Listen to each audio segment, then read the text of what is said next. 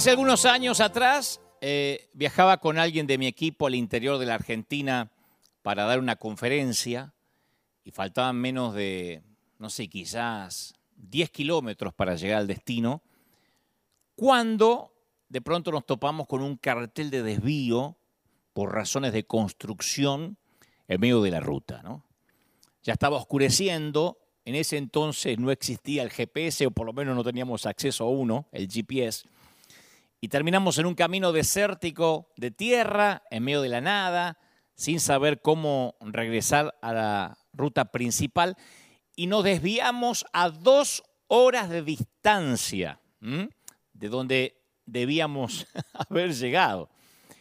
Y eso es lo que sucede con los desvíos, que nos llevan por el camino más largo, aunque el cartel diga, disculpe las molestias. Desvío, disculpe las molestias. Ya de por sí los desvíos en el tránsito o en el tráfico son frustrantes. Pero al menos en algún momento sabemos que vamos a regresar a la ruta principal.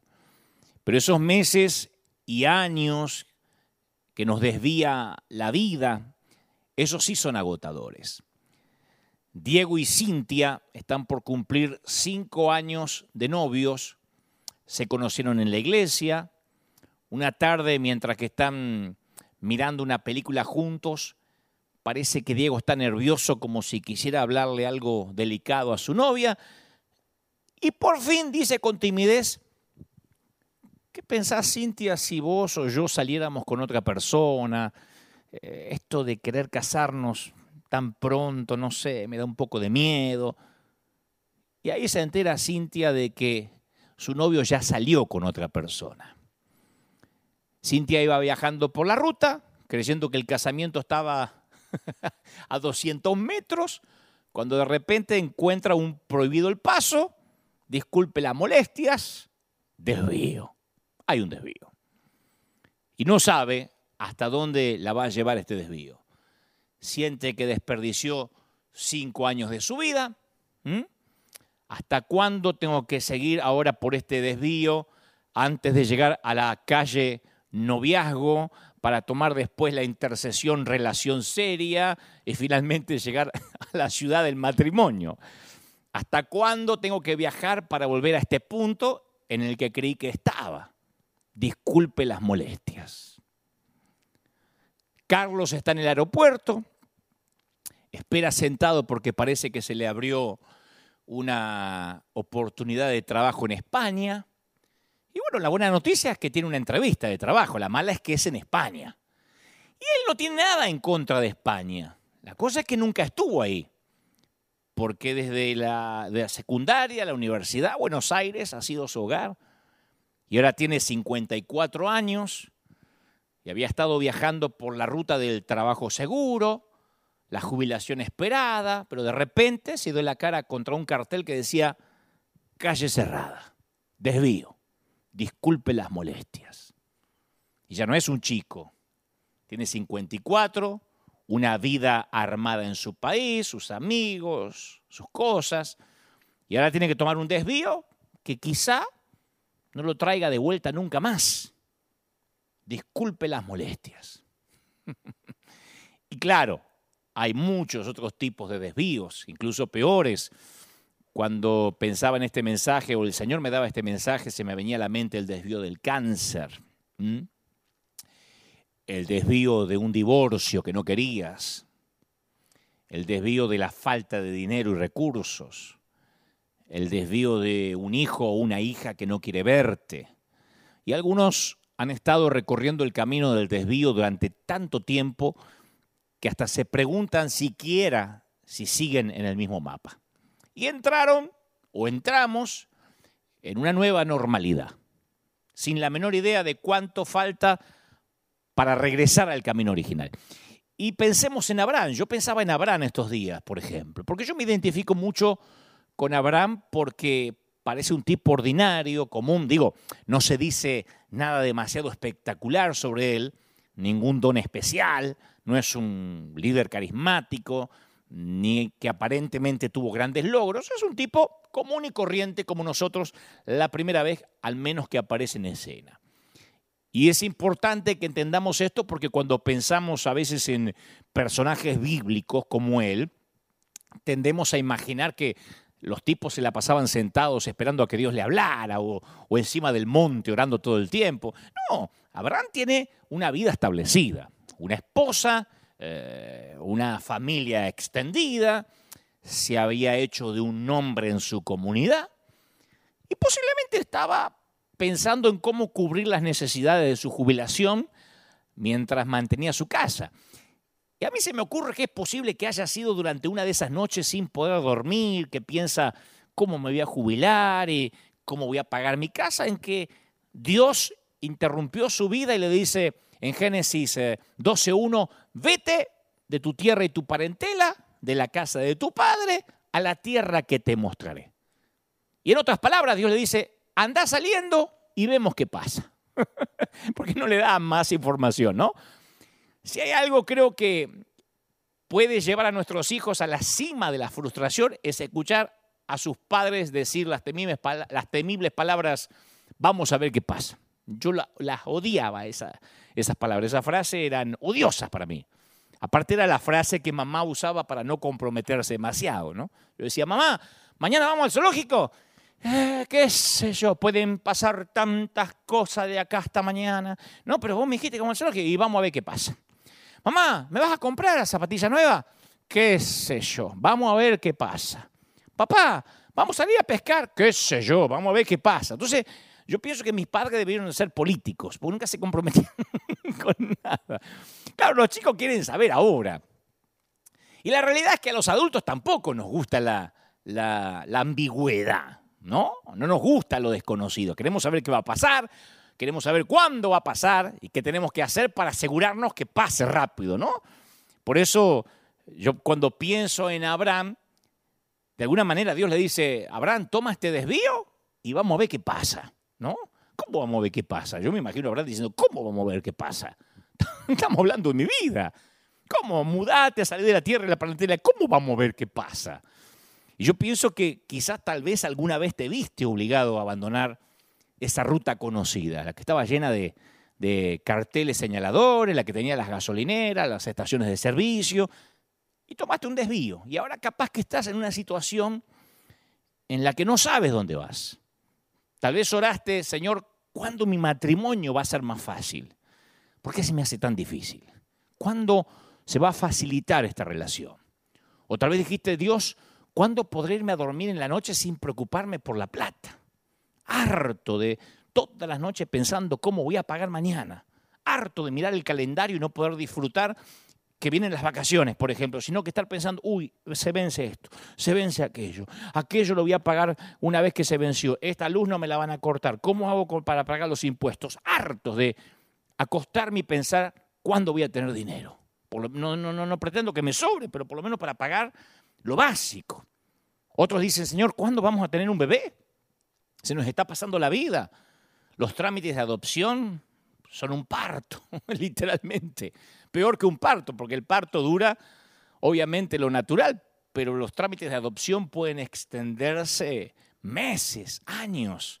Entonces ni puedes ni adoptar y aparentemente no puedes concebir. Otros dicen, ¿cuándo conoceré a alguien que me ame y con quien pueda compartir mi vida? me siento solo, me siento sola, no sé si siquiera si tengo la capacidad de amar. Otros dicen, Dios, ¿cuándo voy a recuperar mi salud? ¿Mm? Ya ni me acuerdo lo que era levantarse en la mañana y sentirse sano.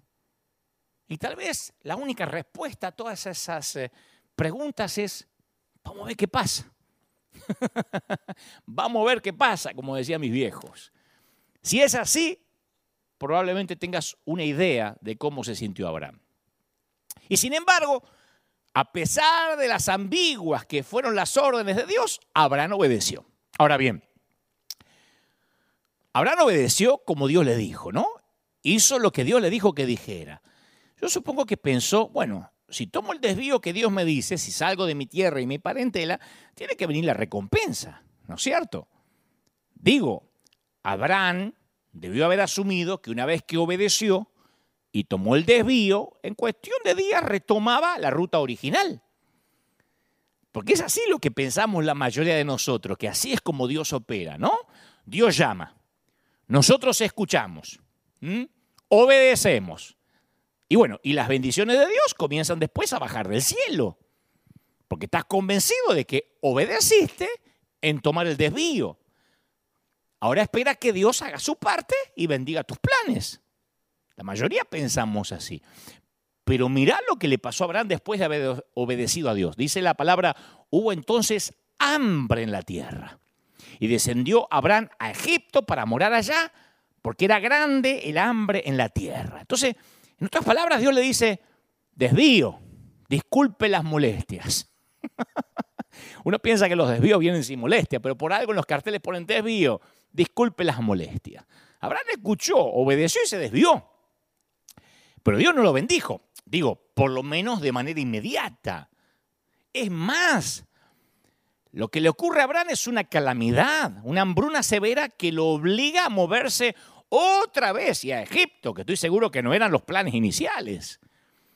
Y yo he descubierto que la mayoría de nosotros, y lo hemos hablado acá un par de veces, tiende a reducir a Dios a lo que es seguro y predecible. ¿Mm? Lo que concuerda con nuestro sentir de lo que creemos que es justo y correcto. Entonces continuamente somos tentados a, formular ecuaciones que predicen lo que Dios va a hacer. Bueno, si yo hago tal cosa, entonces Dios va a hacer esto otro. Yo ya le obedecí a Dios, ahora Dios me tiene que bendecir. Sin embargo, hay un tema fundamental a lo largo de toda la Biblia que, aunque ciertamente Dios es justo, es cualquier cosa excepto seguro y predecible. Abraham transitó la nueva normalidad de este desvío por muchos años. Y yo imagino, digo, que hubo momentos en los que quiso gritar a voz de cuello, Señor, yo renuncié todo por vos. Yo arriesgué todo lo que tenía seguro. Yo tenía un nombre, una reputación, una familia. ¿Y ahora qué me quedo? ¿Qué tengo? ¿En medio de la hambruna? ¿No se termina más? No era una pandemia, pero una hambruna que no se terminaba nunca. Y todo lo que Abraham recibe como respuesta es, vamos a ver qué pasa. Disculpa las molestias. Hablando de viajar con niños pequeños, si, tuviste o tenés niños, nenes chiquitos, hay una, hay una pregunta que inevitablemente vas a tener que enfrentar en un viaje, ¿no? Por la ruta. Los niños la van a hacer enseguida, con frecuencia, hasta con cierto lloriqueo, con una pasión obstinada, la van a hacer, aunque le adviertas que no quieres escuchar más esa pregunta, la van a hacer como si tuvieran la obligación legal de hacerla. ¿Sabes cuál es, no? Ya llegamos, ya llegamos, pa, ya llegamos, ma, llegamos, ya llegamos, eh, falta poco, ya llegamos. Y por lo general hay una, hay una correlación inversa entre cuánto va a durar el viaje y cuán pronto va a surgir la pregunta del asiento trasero, ¿no? Antes de que pase mucho tiempo hasta se vuelve como una música, como una especie de canto pagano. Ya llegamos, ya llegamos, ya llegamos, lo tenés que incorporar. Ahora, imagínate que te vas de viaje y te dijera, mira, todavía no hemos llegado, no vamos a llegar hoy, tampoco vamos a llegar mañana. De hecho, ahora que lo pienso, vamos a estar de viaje toda la vida y no vas a llegar nunca, por lo menos en esta vida. Por eso sabemos que nuestros hijos realmente están haciendo una declaración con el ya llegamos, no es una pregunta que están pidiendo información. Cuando dicen ya llegamos, lo que en realidad están expresando estamos cansados, estamos aburridos, estamos hartos y queremos bajarnos, del auto ya, ¿no? Yo alguna vez conocí a una chica que estaba completamente obsesionada con la idea de casarse. Era todo lo que soñaba y de lo que hablaba, ¿no? Desde que era chiquita. Y mientras más tiempo pasaba sin que se cumplía aquel sueño, porque no se enamoraba, porque no conocía a quien quería conocer, más se evidenciaba su, frustración. Entonces cada una de las conversaciones que tenía en la mesa eran una variante de ya llegamos, ya llegamos, porque ella llegar era casarse. Eso era llegar para ella, es el destino. A partir de ahí era como un cuento de Disney, ¿viste? Que se casa la Cenicienta y es feliz, se casa Blancanieve y es feliz, se casan las Frozen y son felices. Bueno, todo igual.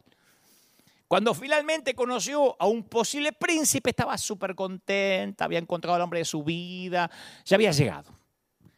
A los pocos meses después de la boda, lo que lo aquellos que la vimos en la iglesia, se le veía la desilusión en el rostro de la muchacha. Era evidente que su sueño no estaba a la altura de lo que pensó que iba a ser. No sé qué pasó ahí, pero no era que venía con cara de feliz cumpleaños. Entonces, ¿qué sigue? Bueno, se obsesionó con la idea de tener un hijo. Y ella y su esposo comenzaron a intentarlo, y con cada mes que pasaba sin que quedara embarazada, más se intensificaba su infelicidad. Más de, ya llegamos, ya llegamos, ahora era otro destino al que parecía que no llegaba, los hijos. Tuvo uno, tuvo otro, tuvo algunos hijos, y al día de hoy continúa obsesionada con la siguiente cosa o el siguiente destino que cree que le va a dar valor, le va a asignar importancia, le va a dar trascendencia en su vida, no puede quitarse de la mente la pregunta, ¿ya llegamos? ¿Ya llegamos? ¿Ya llegamos? Lo último que escuché es que soñaba con encontrar una nueva casa porque la que vive ella y su esposo no es la que desea y tampoco es el país que le gustaría criar a sus nietos. Ya llegamos, ya llegamos. y esto va para alguien que estoy convencido que se hace la misma pregunta. Al principio el desvío no es que te pareció una buena idea, pero dijiste, bueno, van a ser unos días, como cuando empezó la cuarentena. Yo me acuerdo que cuando se declara la pandemia en la Organización Mundial de la Salud, dije, bueno, un domingo, dos domingos, tres domingos, el templo cerrado. Y luego uno empieza a decir, ya llegamos, ya termina, ya pasó, hasta que uno se da cuenta que el desvío te está alejando demasiado de la ruta principal y a lo mejor uno tiene que adaptarse a esa nueva normalidad, ¿no?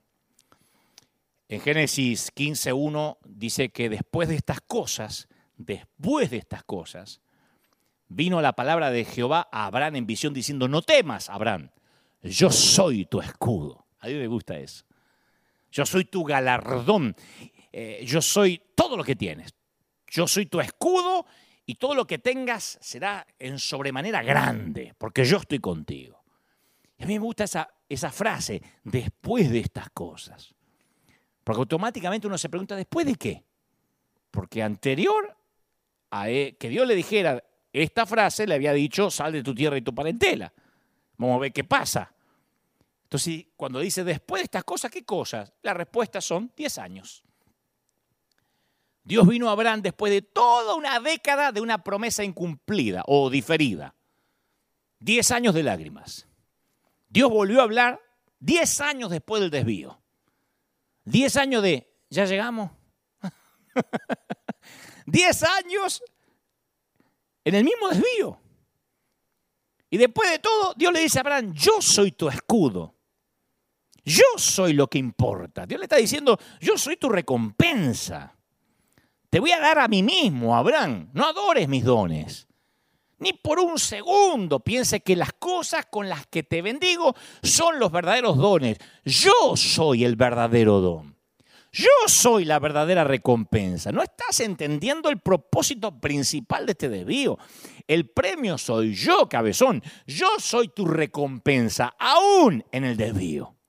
¿Me explico?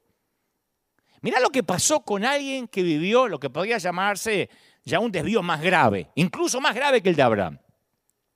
Avanzamos unas cuantas generaciones a partir de Abraham y arrancado de su hogar, traicionado por sus hermanos, vendido como esclavo, aparece José. ¿Mm? La historia es muy conocida, algunos la han escuchado desde la escuela dominical. Fue comprado por un funcionario egipcio llamado Potifar. Eso sí que es un desvío descomunal. Un tipo que se levanta a la mañana, se pone la túnica de colores del padre, un día común, termina al final del día como esclavo. Eso es un desvío descomunal. Pero aquí es donde encontramos el giro de la historia, el giro de vida. Porque Génesis 39 nos cuenta algo que nos asombra. Dice, el Señor estaba con José y las cosas le salían muy bien el Señor estaba con José y las cosas le salían muy bien. Claro, Potifar ve que su nuevo esclavo prospera en todo lo que hace, ¿no? Y lo recompensa dándole una mayor responsabilidad. José llega a una posición importante en la casa de Potifar, tenía autoridad sobre toda propiedad, las escrituras eh, le acreditan este ascenso a la bendición de Dios que está sobre José. Porque si uno lee la historia de José, continuamente dice, y el Señor estaba con José. Entonces algo dentro de nosotros quiere protestar. No, no estaba con José. ¿Cómo que no estaba? No, no, no, no estaba con José. Si hubiera estado con José, él habría regresado a casa con su padre, no sería esclavo en Egipto. ¿Cómo que estaba con José? Si está en el desvío el tipo. Ahí es cuando la realidad se pone perturbadora. Porque muchas veces Dios decide venir a nuestro encuentro con su bendición en un lugar donde no queremos estar, en la calle de tierra, en el desvío. Dios bendice en el desvío. Estamos. Dios bendice en la nueva normalidad. Alguien tiene que oír esto. Dios bendice en la nueva normalidad. No hay que esperar que se termine la nueva normalidad para que Dios empiece a bendecir. No hay que esperar que el virus se vaya para que Dios nos empiece a bendecir. Dios estaba con José en el desvío, durante el desvío, como estuvo con Abraham, para demostrarle que era su escudo. Muchas veces el lugar de bendición no es el lugar que elegiríamos, nuestro lugar preferido. Y al leer sobre la prosperidad de José en casa de Potifar, hay que prestar atención a dos niveles de, fidelidad que implica este relato. Porque nos impacta el hecho de que Dios fuera fiel durante el desvío de José, pero también la fidelidad del mismo José en el desvío. José también fue fiel en el desvío. No es un tema menor. Recordad que podemos salir de esta nueva normalidad de una de las dos condiciones, de dos maneras, una de dos maneras. La decisión es nuestra. Nosotros decidimos cómo nos posicionamos en este desvío. Podemos cerrar el corazón como lo hicieron los israelitas o abrirlo como hizo Moisés. ¿Qué hizo José? Decidió cooperar con Dios en este desvío. Decidió cooperar. En medio del dolor, en medio de la traición, la tristeza de echar de menos su papá, su hogar, José abrió su corazón para recibir la bendición de Dios. ¿Dónde? En el desvío. Observa que la fidelidad de Dios no se manifiesta en forma de misión de rescate. Porque, porque pudo haber dicho Dios, yo voy a ser fiel con José y lo voy a rescatar, lo voy a eyectar y lo mando de vuelta con el Padre. No, Dios no saca a José del desvío. José pasa, si no sabes la historia, pasa allí mucho más tiempo. Es más, José nunca saldrá del desvío. José nunca saldrá de esta nueva normalidad. José nunca regresará a la ruta original por la que viajaba en su vida. José morirá en Egipto. Y antes de morir, pedirá que sus hijos lleven sus huesos de regreso a Canaán y allí los sepulten. Pero vivo no sale del desvío. Puede decir, pero eso no me alienta. no, lo que te quiero decir es que Dios es fiel en el desvío y a lo largo del desvío, pero no quita a José de ese desvío. ¿Estamos? Dios es fiel durante. Necesariamente no lo quita del desvío. Entonces la pregunta es, ¿y si Dios quiere estar presente y ser fiel en ese desvío que estás viviendo? Si Dios decide que su presencia esté allí, con su potencia, cuando estás en el lugar que menos quisieras, en, esa, en ese desierto, claro, podemos protestar, pero no, no, no, no, no, yo no quiero la bendición en este lugar. Yo la quiero en otro lugar, la bendición. ¿Ya llegamos? ¿Ya llegamos? ¿Ya llegamos? Yo la quiero allá, no la quiero acá. Yo no quiero la bendición de Dios en Egipto. Quiero la bendición de Dios en Canaán. No quiero prosperar en la casa de Potifar. No me importa un cuerno prosperar en la casa de Potifar. Yo quiero prosperar en la casa de Jacob. y nuestro anhelo, por profundo que sea, no va a cambiar la realidad. Entonces la pregunta, insisto, ¿abriremos nuestras vidas a su obra, a su bendición? Incluso cuando estamos donde no queremos estar? ¿Te puede Dios bendecir en esa casa donde no querés vivir más? ¿Dios puede estar con vos en esa ratonera que te tienen en el trabajo, donde ni siquiera te puedes mover, no te aumenta, ni donde cada vez que ver a tu jefe se te revuelven las tripas? ¿Puede que Dios esté con vos ahí? Porque Dios estuvo en el desvío con José. Y José es fiel, es diligente en sus tareas en la casa de Potifar. Se aplica, aunque es obvio que en su corazón sufre. ¿Cómo no? Echa de menos su hogar. No nació y dijo, mi, sueño es ser esclavo. Yo puedo imaginar la tentación de José cuando lo llevan a la casa de Potifar de, de decir, mira, mira, yo no soy, no nací para ser tu asqueroso esclavo. Yo soy el hijo preferido de un nómade rico de Canaán. No sabe la ropa que tengo. Yo me he visto con Armani, me he visto con Hugo Boss. Tengo hasta túnicas de colores que mis hermanos ni siquiera van a soñar tener. Esto es un desvío, yo no pertenezco a este lugar. No, no es lo que sucede en la historia. José sirve a Potifar y trabaja duro. Y esto es algo importante, parece infantil, pero en nuestra normalidad, o en esta nueva normalidad, en el desvío, a veces sucumbimos ante la tentación de querer evadirnos. Cuando estamos donde no queremos estar, no siempre es fácil. No es fácil agachar la cabeza y ponernos a trabajar. A mí no me gustan las, las frases hechas, pero a veces son útiles. y a mí me gusta esa frase que dice, florece ahí donde estás plantado. A donde te plantaron tienes que florecer. De hecho, la Biblia dice, nadie comerá de fruto de la tierra si no la bendice primero. Y es uno de esos refranes repetidos mil y unas veces, pero es cierto. Tenemos que florecer donde Dios nos plantó, porque ahí estás, al menos por ahora.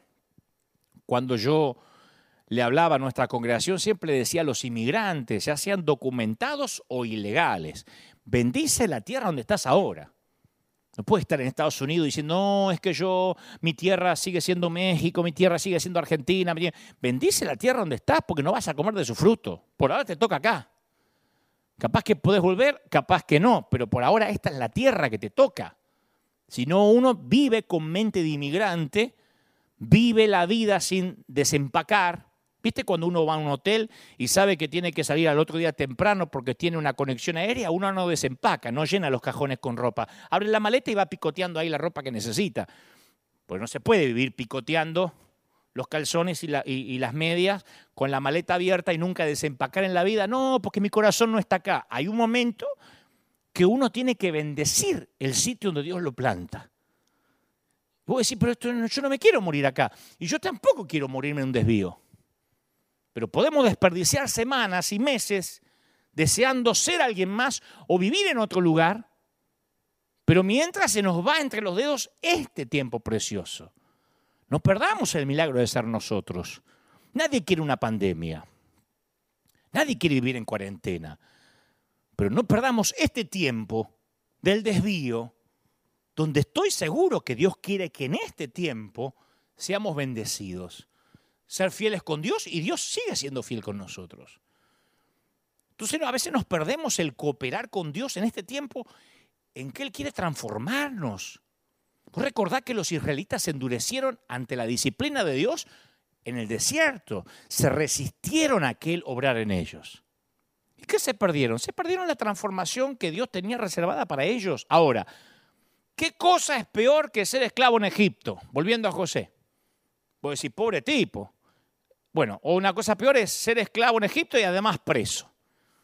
No te iba a aburrir con la historia, pero algo pasa en la casa de Potifar, con la esposa de Potifar, que lo acusa, y el tipo no solo es esclavo, sino que va a parar a la cárcel. Génesis 39, 20 dice, pero aún en la cárcel el Señor estaba con José y no dejaba de mostrarle su amor.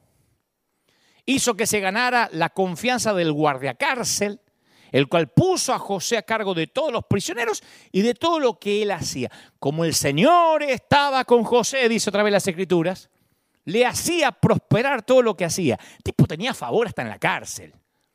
El guardia de la cárcel no se preocupaba de nada de lo que dejaba en sus manos. ¿Por qué? Porque el Señor estaba con José. Vuelve a narrar las escrituras. Pues si no, no, no, no. A ver, esto es diferente a lo que me predican siempre en la iglesia, porque si está con José, lo saca de la cárcel.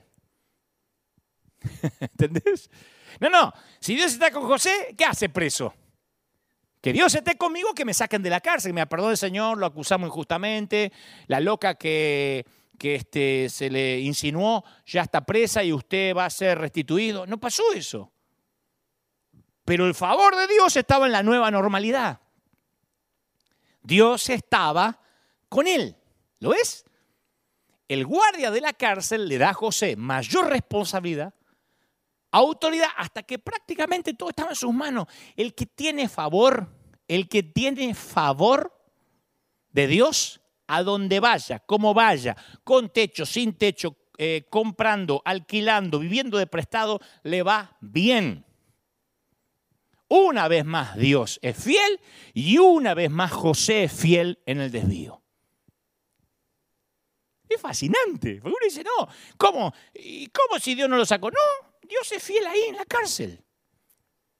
José abre las manos para recibir la bendición de Dios mientras está en la cárcel, sencillamente, porque ese es el lugar en el que está.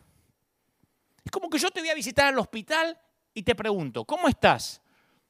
Y me decís, mira, me duele acá, me duele allá, pero ¿estás bendecido? ¿Cómo me vas a preguntar eso? Estoy en el hospital. ¿Y? ¿No se puede tener favor de Dios en el hospital? te están desalojando porque no podés pagar. Estás con todos los muebles en la vereda, en la calle, viendo dónde vas a ir a parar. Yo te digo, ¡y! ¿Estás bendecido? Pero me está faltando el respeto, ¿no ve que no tengo dónde vivir? ¿Y que no puedes tener favor de Dios? ¿No puede ser Dios fiel en la nueva normalidad? Dios no rescata a José del desvío de la cárcel de manera inmediata, sino más bien parece que lo está rescatando mientras está ahí. ¿Ves cómo la fidelidad de Dios en tiempos de dificultad surge de la confianza? Si no confiamos en Dios, ¿para qué ser fieles cuando llegamos a un desvío y las cosas se ponen difíciles? Si vos confías, decís, mira, no entiendo por qué me toca esta temporada de pandemia, por qué me toca esta temporada que me entubaron, no entiendo por qué me toca esta temporada sin plata, pero yo confío en el Dios que tengo. No sé si me va a, tocar morir en la cárcel o mis días terminan en un hospital, pero tengo favor. Yo quiero darte una palabra de aliento. Si, si encontrás que tomaste un desvío y no sentís que hay un cimiento que esto no tiene que ver con una historia con Dios, no lo veas como una desventaja, porque Dios va a levantar ese cimiento en tu vida en este desvío, precisamente en esta nueva normalidad. Por eso pasa lo que pasa. Yo estoy convencido que lo que ocurrió en esta pandemia es porque Dios quería tratar, entre otros, con la iglesia. Con la iglesia de Cristo en general. Estoy convencido. Estoy convencido que se, la iglesia pasó por un tamiz, que se coló. Que los fieles, los que tenían una relación con Dios, por lo que eran y no por lo que hacían, se aferraron más de Dios. Aquellos cuya identidad cristiana estaba ligada con el hacer, si yo no canto, si yo no toco, si yo no predico, me siento morir, esos se dieron cuenta que no tenían una relación con Dios, se, se percibieron de su raquitismo espiritual.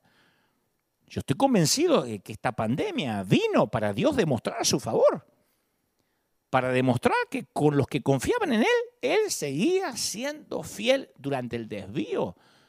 Yo no puedo dejar de pensar que de no ser por la pandemia, nosotros, hablo de River, nunca habríamos transmitido al mundo entero. Nunca. Porque colgábamos el mensaje, después que yo predicaba, en la semana se ponía el mensaje, teníamos algunas vistas, pero nunca, nunca se nos ocurrió, vamos a transmitir en vivo al mundo. Yo decía, bueno, esta es la iglesia de la cual tengo por providencia divina que estar al timón y a ellos les voy a predicar y después, bueno, el que lo quiera ver ahí está en YouTube. Nunca se nos ocurrió.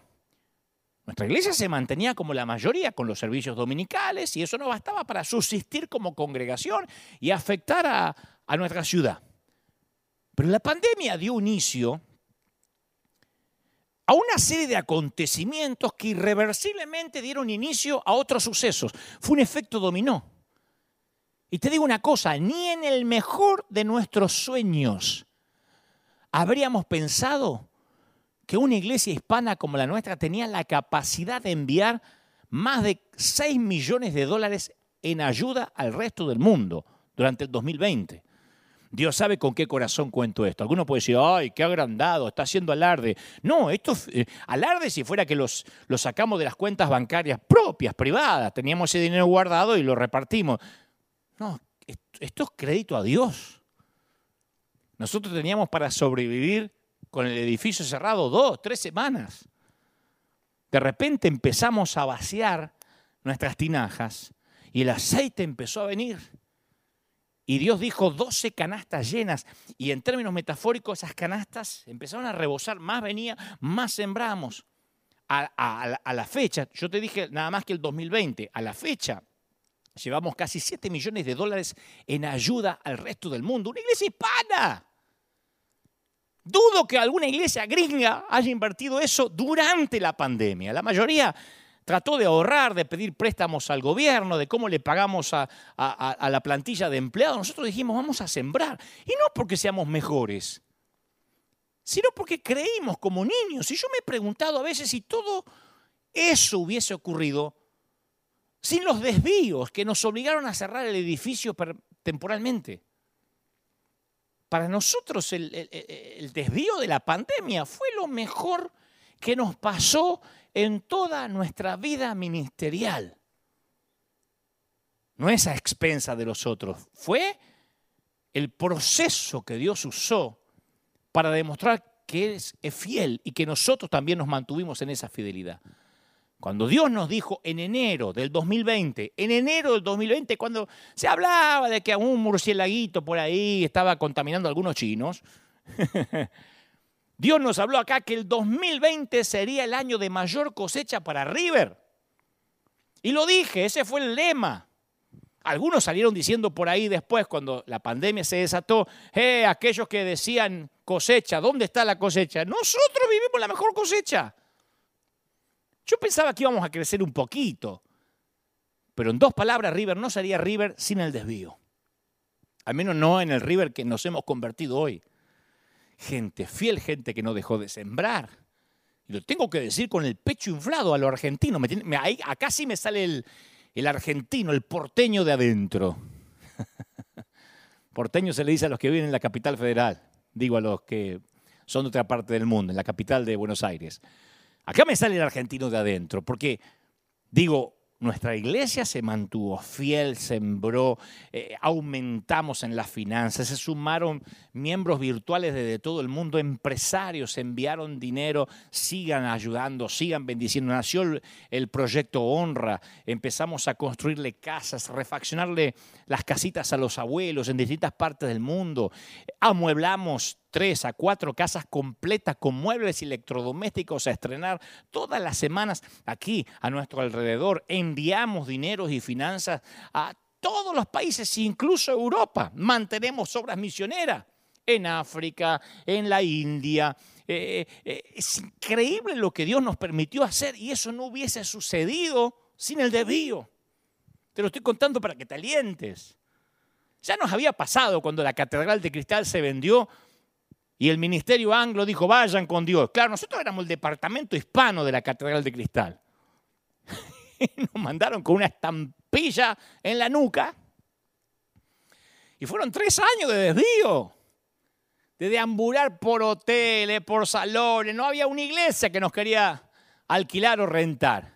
Y yo pensé, no vamos a volver más al camino original. No había manera. Gastamos una fortuna cada fin de semana alquilando, rentando un hotel. Yo dije, no, no podemos ahorrar ni un peso para poder comprar un localcito. Pero sin aquel desvío, hoy seríamos un departamento hispano y no una iglesia independiente con su propio edificio, con su propia arena, porque este edificio es nuestro. El desvío es para mostrar el favor de Dios. Alguien tiene que decir amén. Israel se estaba preparando para salir de viaje. Te hablé de Moisés, te hablé de José, termino con Israel. De acuerdo a lo que Dios le describió a Moisés, consistía en dos partes. Sacarlos de ese país, refiriéndose a Egipto, al hambre, a la esclavitud, para llevarlos a una tierra buena y espaciosa, donde abunda la leche y la miel. Salir de una tierra y entrar en otra. ¿Estamos? Pero no esperaban los tipos que iba a durar tanto. Una vez fuera de Egipto, lo único que tenían que hacer era cruzar la península del Sinaí. Eran, dicen los, geógrafos, que son 300 kilómetros aproximadamente. 300 kilómetros. En auto, hoy lo haces en dos horas. Un poquito, dos horas y quince. Ellos podían haber hecho en cuestión de semanas, 300 kilómetros. Pero en su mente Dios tenía un desvío. La Biblia dice, cuando el faraón dejó salir a los israelitas, Dios no los llevó por el camino que atraviesa la tierra de los filisteos, que era el más corto, porque pensó, no, si los filisteos le presentan batallas, podrían cambiar de opinión y estos se regresan a Egipto, asustados con la cola entre las patas. Entonces, dice la escritura, les hizo Dios dar un rodeo por el camino del desierto en dirección al Mar Rojo.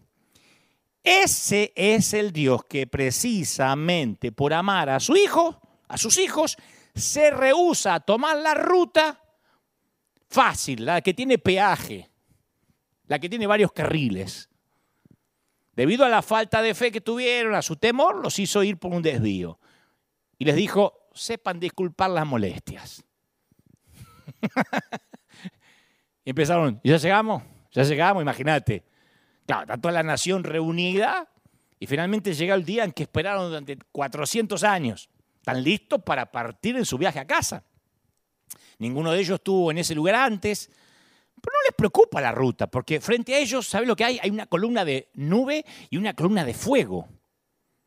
Y uno le dice al otro, che, es el mismo fuego que ardió en la salsa para Moisés y ahora está ardiendo para nosotros. Mirá el GPS, mirá el GPS que tenemos. Pavada de GPS tenían los israelitas. La columna empieza a moverse doble a la izquierda. Tal vez hablaba, viste, como mi GPS, que, que es una gallega, que me dice, pues doble a la derecha, pues que no sea bruto, ponga el stop, ponga la luz de giro. Bueno, yo creo que el GPS este, la gente dice, vamos a seguir el GPS de día la nube y de noche la columna de fuego. Y de pronto se da cuenta la gente que la columna va por el camino equivocado. La tierra prometida queda para el nordeste, la columna se está dirigiendo al sur. Entonces uno dice, no, el GPS este tiene un problemita direccional, no, no, lo ajustó Moisés. Entonces la gente piensa, ya llegamos, ya llegamos, ya llegamos. ¿Y Moisés qué crees que respondía? la frase que después copiaron mis viejos es, vamos a ver qué pasa. Vamos a ver qué pasa. ¿Seguirá la gente a Dios si no comprende cuándo se termina el desvío? La gente sigue siendo fiel, sigue ofrendando, sigue congregándose en sus hogares, sigue levantando un altar familiar si la pandemia se extiende. Vuelvo a Israel, ¿los seguirán a Dios aunque no parezca tener sentido lo que está ocurriendo? ¿Se mantendrán fieles en el desvío de Dios? Dios guía a su pueblo por caminos indirectos. No se mueve precipitadamente, nunca está apurado. Esa es una de las características que más nos irrita. Los menonitas tienen un refrán que dice, vivimos en el tiempo de la paciencia de Dios. La semana pasada un predicador decía, el Señor sabiendo que solo tenía tres años de ministerio, nunca lo vas a ver corriendo en la Biblia. A vos te dicen, che, tenés tres años para el ministerio, para sanar, para liberar, y vos empezás a correr, no te da la agenda. Él siempre estaba caminando. Y iba de camino. A Jesús se la vida siempre caminando. Nosotros somos los que queremos correr. Y para Israel no era un pequeño desvío. Iban a pasar 40 años por camino de tierra o de arena. Y muchas veces esa normalidad por el desierto se inicia con algún acontecimiento, una relación que se destruye, un hijo que se revela, eh, una hija pródiga que abandona el hogar, tienes que soportar un desastre financiero, ¿eh? capaz que acaricias un sueño durante años anhelas el día en que se haga realidad y de pronto un día te das cuenta no solo que el sueño no pasó, sino que tampoco va a pasar. El sueño se muere y vos también un poco. A veces el desierto aparece sin razón aparente, el desvío, disculpe la molestia, ah, te aparece de golpe. Y ahí hasta la fe se te hace difícil. Orás, derramás tu corazón delante de Dios y no hay respuesta. Le hablo a todos aquellos que cuando oran no, hay, no tienen sentido de cercanía, no encuentran consuelo en las escrituras. Estás confundido y te preguntas por qué, porque no obtenés respuesta. Tu espíritu y tu alma se sienten áridos, estériles. ¿Sabes por qué? Porque no solo estás en el desierto, sino que el desierto está dentro tuyo. La arena se te metió en el alma. Es el polvo de la calle es el polvo de la calle de tierra, es el polvo de la arena del desvío. Y en el desierto lo único que tenemos que hacer es aferrarnos a la promesa. Dios no se olvidó de vos. Él no te abandonó. Él lleva a sus hijos por los desvíos, Él no tiene apuro. Así como Jesús caminaba, eso refleja el carácter de Dios Padre. Dios está obrando en las rutas indirectas del desierto en formas y maneras que no podemos entender. Muy pocas veces el camino de Dios es el más rápido. Raras ocasiones es el más fácil, pero siempre es el mejor camino. El desvío es una parte necesaria del crecimiento. Así es como, así es como pasa. Viste, uno se entrega a Cristo, levantás la mano y haces la oración de, de arrepentimiento y después, claro, de recién convertido, te aparece ese don de sed espiritual. Acordate, lo que los, que llamamos los cristianos el primer amor, un apetito voraz por conocer más acerca de Dios, tienes deseos de orar, sientes hambre de leer la Biblia, parece como que Dios te hablara directamente todo el tiempo, la adoración está viva, no quieres pecar. Esas cosas que, que, que te tentaban parece que perdieron poder sobre tu vida, tu corazón es tierno para con Dios, para con la gente. Parece ser que tu vida va a ser una línea recta de crecimiento espiritual hasta llegar al cielo, pero a la mayoría de nosotros no nos pasó así. Para la mayoría de nosotros las cosas en algún punto del camino, ¡pac! Desvío, disculpe las molestias. Y lo que una vez fue fácil, agradable, sencillo, ahora se vuelve trabajoso, agotador o no. Un día te das cuenta que te cuesta horrores orar. No, es que no me puedo concentrar, pero te ves ocho capítulos en Netflix, de lo que sea. Oramos con menos frecuencia y cuando lo hacemos ya no tenemos ese sentido de emoción. Se nos hace difícil sentir la presencia de Dios como la sentíamos. Antes por ahí nos pasábamos horas de rodillas. Ahora la Biblia nos parece tediosa. Nos vienen dudas, confusiones, tentaciones que creíamos haber vencido vuelven a parecernos apetitosas. y en ocasiones estamos adorando y vemos a otros que están llorando, recibiendo y nosotros no se nos cae una lágrima. ¿Pasaste por algo así? ¿Estás pasando por algo así? ¿Experimentando la sequía espiritual? Entonces nos preguntamos, ¿y por qué Dios permite que esto suceda? ¿Por qué no puede ser fácil como al principio? ¿Por qué el desvío? Es parte del crecimiento. Mira, mi primera bicicleta era grande, pesada, porque nosotros no podíamos llegar a una famosa en Argentina que se llamaba Aurorita. una grandota allí que mi viejo usaba para ir a la feria. Con esa tuve que aprender. Y, mi viejo le puso unas rueditas de entrenamiento que ni siquiera compró, se las inventó él. Así que yo no estaba muy listo para aprender solo y mi viejo me aguantaba de atrás así. El día que le sacó las rueditas, dijo, yo te voy teniendo de atrás porque no puedo andar con ruedita eh, a esta altura de tu vida, ¿no? Y yo me sentí un profesional, pero la verdad que él iba atrás sosteniéndome. No podía montar la bici de verdad. Entonces un día mi viejo hizo algo raro. El tipo me soltó. Estaba andando en la bici y le digo, pa, menos mal que me tenés, ¿eh? Me doy vuelta, estaba remontando un barrilete con mi hermano, un papalote. Y me jugó socio y, hice, ah", y me caí. Entonces mi viejo me seguía soltando y yo me seguía cayendo. Era tan terrible que mi mamá cerró la persiana, de, me estaba mirando de la ventana del comedor, cerró la persiana porque no soportó ver lo que me pasaba. Yo dije, o la bicicleta está desequilibrada o yo nací desequilibrado. Le dije, papá, ¿por qué no me seguís sosteniendo? Me dice, ¿qué querés? Tener 25 años y que yo te siga corriendo al lado agarrándote la bicicleta. Le dije, sí. Antes que me romperme el alma como me estaba rompiendo, por lo menos, eh, no sé si hasta los 25 años, pero ahora que tengo 6, ¿me podría sostener? Claro, en retrospectiva yo puedo ver que el viejo era sabio. Él no me había abandonado. Era la forma indirecta que tenía para enseñarme a montar bicicleta, no había otra. Y la primera vez que uno anda solo, por primera vez sin apoyo, le parece que lo está haciendo peor que nunca. El hecho es que uno está creciendo, pero no lo sabe.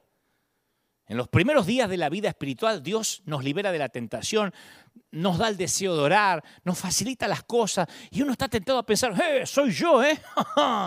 Pavada de cristiano salvó el Señor. Oh. Menos mal, ¿cómo que no me salvó antes? Mirá cómo a mí me encanta orar, no soy como estos fríos que están acá hace 30 años. Pero Dios no permite mucho que esa situación se prolongue. No andamos por la, la ruta de muchos carriles mucho tiempo. No nos damos cuenta que andamos con ruedita. Y hay un momento que Él las quita, quita los apoyos, las muletas. Y en esos tiempos de depresión espiritual, mucho más que en los periodos culminantes, es que uno logra crecer y se convierte en esa criatura que Él quiere que uno sea. De aquí que las oraciones que más le agradan a Dios son aquellas que se ofrecen en los estados de aridez y tal vez te encuentres en un punto en el cual no sientes la mano de Dios. Capaz que no la sientes sosteniéndote de hace un tiempo y te sentís tentado a claudicar. Pero la verdad es que tenés la oportunidad de aprender a montar la bicicleta solo. La Biblia dice que sabía Dios que si ellos iban por el camino directo, iban a encontrar oposición, iban a cambiar de, de idea y se iban a mandar a mudar de vuelta a Egipto. Entonces el camino directo la ruta interestatal de Sinaí los iba a llevar cerca de los pueblos que eran hostiles para con ellos. Dijo, los meto por la interestatal y se le van a presentar los filisteos ahí a la vuelta. Y Dios era perfectamente poderoso para librarlo, porque estás pensando, ¿y por qué no los metió y los libró? Porque ellos no creían en Dios, estaban asustados. No estaban listos para batalla, no eran soldados, eran esclavos. ¿Me explico? Bastó una noche para sacar a Israel de Egipto, pero fueron necesarios 40 años para sacar a Egipto del corazón de Israel. Los israelitas habían sido esclavos durante muchos años y todavía se veían como esclavos. ¿Sabes que Proverbio 30, 21 dice, tres cosas hacen temblar la tierra y una cuarta la hace estremecer? El esclavo que llega a ser rey, el necio al que le sobra la comida, la mujer rechazada que se casa y la criada que suplanta a su señora. Pues ¿y eso qué es? Bueno, son cuatro ocasiones en que la tierra no mantiene la calma. El necio al que le sobra la comida, que no sabe qué hacer con ella, es el típico nuevo rico, como decía mi papá, el piojo resucitado. La mujer rechazada que se casa, lo que está diciendo es que nunca deja de sentirse rechazada y su crisis del pasado la lleva al matrimonio y lo hace responsable el nuevo esposo. Tercero, la criada que suplanta a su señora, que posiblemente no sepa valorar ese lugar y le haga un desastre a la patrona. Pero el peor, el esclavo que llega a ser rey. Viste que un esclavo nace en la insignificancia. El esclavo sabe que no es importante desde que nace. El esclavo no pide un aumento de salario. Por más que llegue a ser rey, él no es rey en su mundo interior.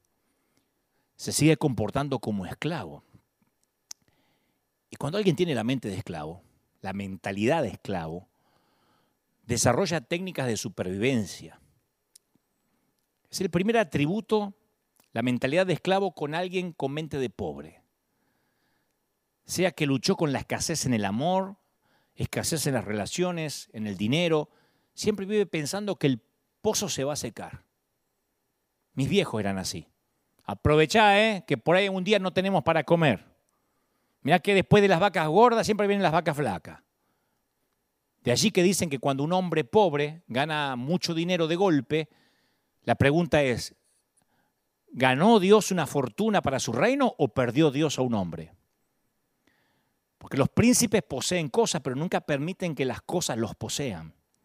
Entonces, si no cambiamos la mentalidad antes de ser rico, tu autoestima va a estar ligada a tu cuenta bancaria, a tu dinero, ¿me entendés? Al auto que manejes, a la casa en la que vivas. Por eso es necesario el desvío antes de la leche y la miel de Canaán.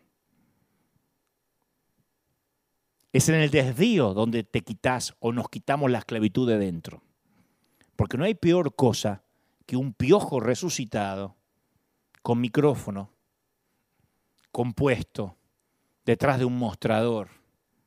¿Mm? No hay peor cosa que alguien resentido con poder. ¿Te tocó alguna vez en migraciones un resentido con poder? ¿Viste alguna vez un predicador resentido con poder? Con mente de esclavo en el trono, estás fregado. Dios necesita meter soldados en Jericó, no una tribu de esclavos. Si lo lleva tres meses de camino, lo que hace es meter un montón de esclavos en Jericó. Y la misma esclavitud que está acá se mudó de lugar. Los esclavos en el trono, ¿sabe en qué se reproducen? En más esclavos. Entonces Dios tenía que tomarse un tiempo para desarrollar el valor y la fe de su pueblo. Porque es fácil, mi viejo, confiar en la tierra de leche y miel cuando hay leche y miel. No es difícil tener fe cuando las oraciones son contestadas, cuando los problemas se van, cuando tu suegra se muere joven, cuando a, los, nenes le crecen los dientes derechos y no necesitan aparato, cuando a tu jefe le caes bien. Pero el desierto, ¿qué hace? ¿Qué hace el desvío? ¿Cimenta fortaleza? A Dios no le preocupa tanto hacia dónde va su pueblo, por qué ruta va, sino cómo llegan hasta ahí.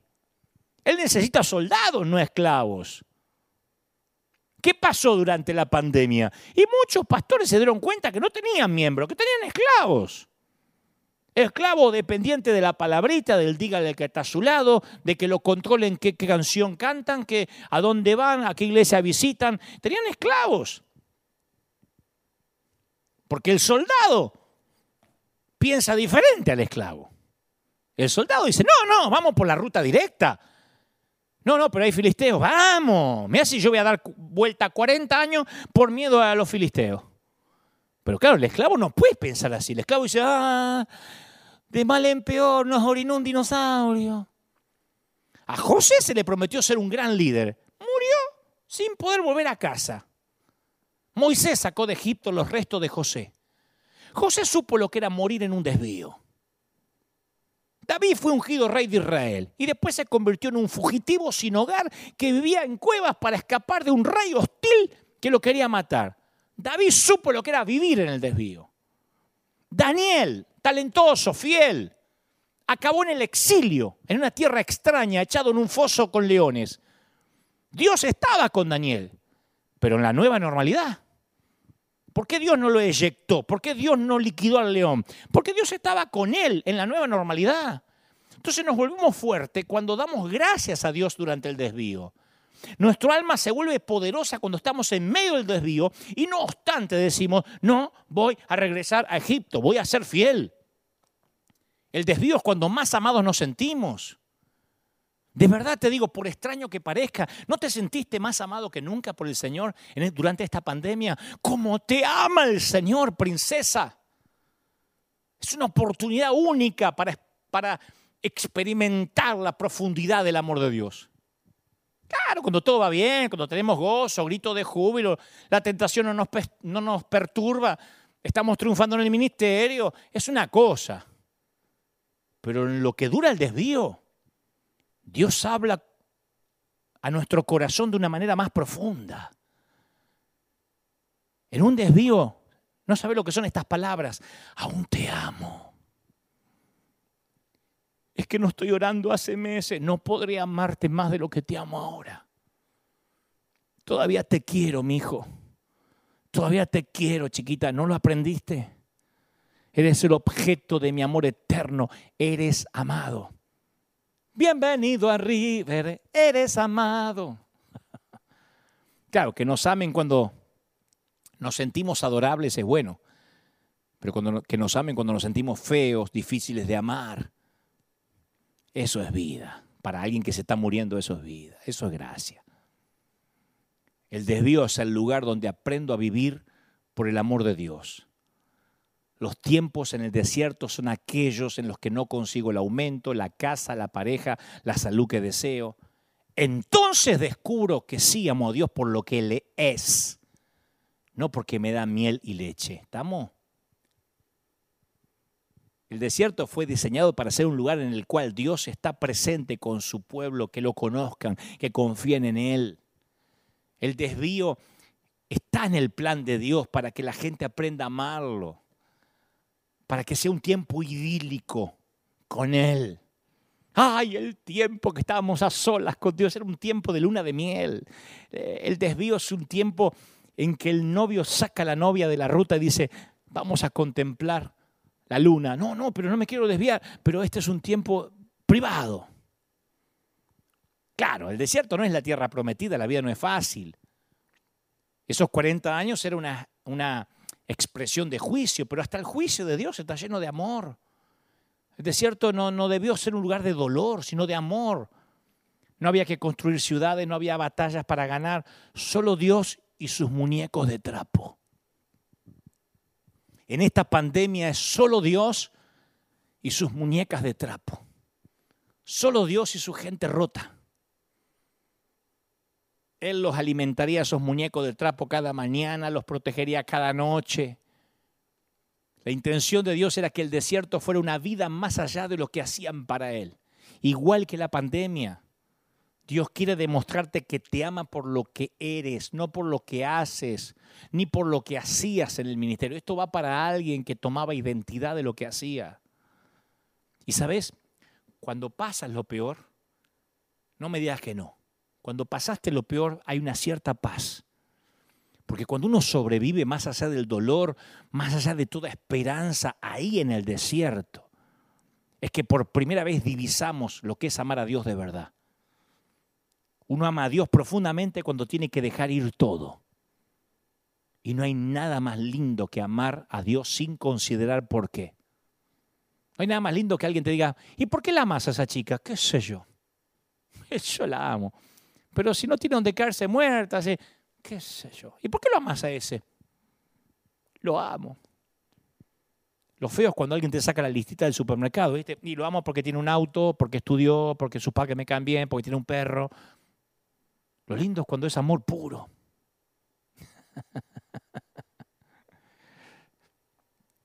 Hay una historia que, que siempre me conmovió y te la quiero regalar ahora, para culminar. Martín Pistorius era un niño feliz y sano. Y cuando el niño se quejó de un dolor en la garganta, nada podía vaticinar que, que pronto sus extremidades dejarían de funcionar y que su cerebro entraría en estado de coma por tres años. Cuando finalmente despertó, Martín no pudo moverse y era incapaz de hablar. Su síndrome paralizó todos los músculos del cuerpo con una curiosa excepción, el movimiento vertical del ojo. Y Martín se redujo a un estado vegetativo. Los especialistas le dijeron a sus padres que Martín tenía cero inteligencia, cero conciencia. Estaban equivocados porque Martín sabía todo lo que pasaba, pero no tenía forma de probarlo. No tenía capacidad para comunicar sus pensamientos o sus sentimientos con el mundo exterior. Martín era un prisionero atrapado dentro de su propio cuerpo, sabía todo y escuchaba cómo la gente decía es un vegetal. Lo dejaron abandonado en un centro de atención semana tras semana, mes tras mes. ¿Sabe cuánto duró el desvío de su salud? Trece años y medio hecho un fantasma. Él contaría después que cuando se le obligaba a comer alimentos calientes no podía decir cuánto le dolía. Cuando necesitaba ayuda ni siquiera podía llorar como un bebé. Y como pensaban que su nivel de inteligencia era el de un niñito pequeño, lo colocaban horas delante de un televisor con Barney y los Teletubbies y él era un testigo silencioso del mundo que lo rodeaba. Martín Pistorius se sentía impotente. Diría después, yo estaba completamente sepultado dentro de mi cuerpo. Era un niño fantasma. Y todos actuaban como que él no estaba, como que no existía, incluso su madre y su padre. Su padre llegó a decirle a su hijo postrado, hijo, voy a orar para que te mueras y dejes de sufrir. Algo que solo podemos entender ante el dolor de un hijo, ¿no? Que no sufra. Nadie pensaba que Martín estaba ahí, excepto una enfermedad llamada Virna, que creía que Martín estaba más consciente de lo que nadie se había dado cuenta. Y Virna había visto un programa de televisión sobre una nueva tecnología que permitía a las víctimas del accidente cerebrovascular, que no pueden hablar, que se puedan comunicar con un dispositivo electrónico. Así que cuando ella lo vio, le susurró al oído de Martín, estoy seguro que podrías hacer algo así. Y la persistencia de Virna resultó beneficiosa. Fueron a, a, un centro de comunicación alternativa de la Universidad de Pretoria. Utilizaron sensores infrarrojos que rastreaban el movimiento de los ojos, porque solo se le movía el iris del ojo. Y un médico le, le pidió a Martín que identificara imágenes en la pantalla, primero una pelota, un perro, un televisor. Y Martín utilizó la única cosa que podía controlar, el movimiento de los ojos para identificar cada objeto. Más de 13 años después de encontrar la enfermedad que lo atrapó dentro del propio cuerpo, de ese desvío, Martín aprendió a comunicarse mediante una voz computarizada usando un joystick. ¿Viste lo que se usa para los jueguitos? Dos años más tarde consiguió el primer empleo. Fue a la universidad. Comenzó su propia compañía. Se casó. Escribió un libro y lo hizo todo con un joystick. Mirá las imágenes. Casado, empresario. Claro, aún no salió completamente del desvío. Da charlas en TED, escribió libros, pero comprendió que había un propósito en esa nueva normalidad. Y yo sé que ahora hay gente así, mirándome, fantasma, tan desanimados, tan asustados, tan frustrados, tan metidos en el desvío. Incluso en la multitud te sientes solo. Tenés tus buenos días, pero son esporádicos. Y hoy necesitas saber que no estás solo. ¿Ya llegamos? Preguntas. ¿Y sabes qué es lo único que te puedo responder de parte del Señor? Él me dijo que te diga, a tu pregunta de ya llegamos. Continúa por el desvío hasta nuevo aviso. Yo te daré favor, dice el Señor, en la cárcel, en la cueva, en el desierto, incluso en el foso de los leones. Por cuanto los sirios han dicho, Jehová es Dios de montes y no Dios de valles, yo te entregaré esta multitud en tu mano para que conozcan que yo soy Dios. Sí. Nuestro Dios es el Dios de montañas y de valles. Nuestro Dios es el Dios de las rutas interestatales y los desvíos. Así que, ánimo. Y vamos a ver qué pasa. Ay, por cierto, disculpa las molestias. Padre, gracias por este tiempo. He predicado y he hablado lo que creo me has puesto en mi corazón para este pueblo maravilloso. Sé que tienes mucho pueblo en esta ciudad. Sé que tienes mucho pueblo en los cinco continentes. Aún los que miran en vivo y los que luego verán esta cápsula del tiempo que quedará en internet, yo te ruego que a partir de esta palabra ellos puedan saber que tu mano no se ha cortado, que su favor no, tu favor no se ha terminado. Bendigo a todos los que están del otro lado, judíos, ateos, eh, católicos, menonitas, testigos de Jehová. No importa qué crees, qué religión profesas. El Señor me dice, ¿cómo te amo? ¿Cómo no te voy a amar si en mis manos te tengo esculpido? Te ama el Señor. Te ama tanto que ha enviado este mensaje para decirte, no te entregues, no te rindas, no baje los brazos, dice el Señor. He aquí que los mejores tiempos están por delante. ¿Cómo no te voy a bendecir? Oro por todos aquellos que son de River, de la casa, los que se sumaron a la familia en distintas partes del mundo. Oro por los que están oyendo o viendo esto por primera vez, porque la palabra es para todos sin distinción de dónde perteneces. Me dice el Señor que te diga, he aquí yo estoy en el desvío. Yo estoy teniendo el control. Sé que hay mucha gente preocupada por las vacunas. Hay mucha gente preguntando y nos van a marcar y esto será lo que dice el Apocalipsis. Mira, yo quiero decirte algo de parte del Señor. Desde que tienes un celular, un dispositivo móvil, si vives en Estados Unidos y tienes un número de, social, de seguro social, si tienes una cuenta bancaria, todo el mundo, todo, desde el FDI para abajo hasta los dueños de Facebook, sabe dónde estás, qué consume, qué hablas, qué dices, todo. No tiene que ser tu preocupación lo que el enemigo vaya a hacer. Tu preocupación, si es que acaso te permites una, es no moverte de donde Dios te puso aunque el camino sea de tierra. La fidelidad de Dios se ha mantenido y se sigue manteniendo. Sé fiel, correspóndele en fidelidad. Vamos a corresponderte, Señor, en fidelidad. Nos comprometemos a mantenernos donde tú nos pusiste hasta nuevo aviso. Y esta palabra va para la gente de River. No se muevan de ahí, como dijimos en marzo del 2020. Hasta tanto el Señor nos cambie la orden.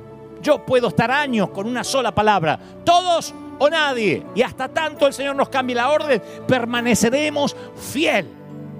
Como aquellos soldados que ni se enteraban que la guerra había terminado, pero ahí estaban en su puesto hasta que alguien los relevara de su sitio ahí estaremos firmes. Aunque digo siempre parece una frase chistosa, firmes como talón de oso. Vieron que los talones de oso son gruesos, anchos, sólidos. Así estamos.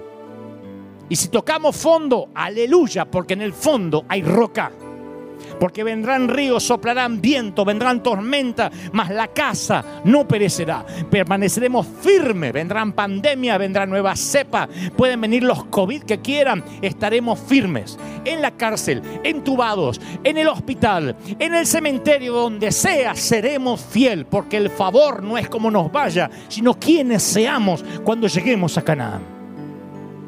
Ejército de soldados Escuadrón de emergencia en combate contra las filas invasoras. Eso es lo que Dios está transformando a muchos esclavos en soldados. Y a esos soldados dirijo este mensaje. Escuadrón de búsqueda. Gracias por estar ahí. Gracias por permanecer fieles. Sea lo que sea que Dios nos depare, habremos permanecido en el frente de batalla donde las granadas enemigas explotan alrededor. Pero ahí estamos, defendiendo nuestra bandera, el honor, y aquello en lo que fuimos enlistados algún día frente a una zarza. Dios te bendiga, Dios te guarde, haga resplandecer su rostro sobre ti. Y nosotros nos encontramos, ya sea en la ruta interestatal o en el desvío, en la vida normal o en la nueva normalidad, siendo fieles a Dios. Chao, hasta el domingo que viene.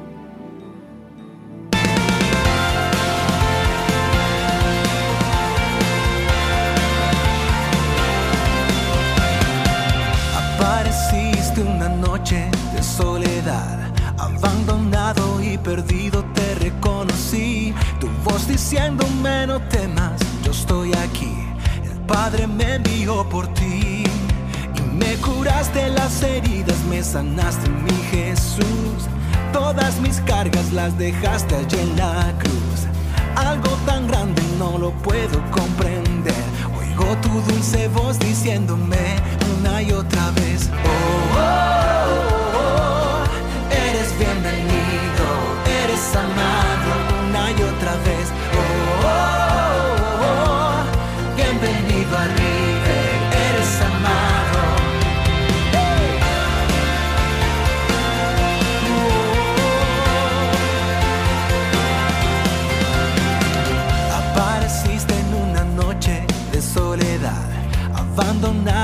perdido te reconocí. Tu voz diciéndome no temas, yo estoy aquí. El Padre me envió por ti. Y me curaste las heridas, me sanaste mi Jesús. Todas mis cargas las dejaste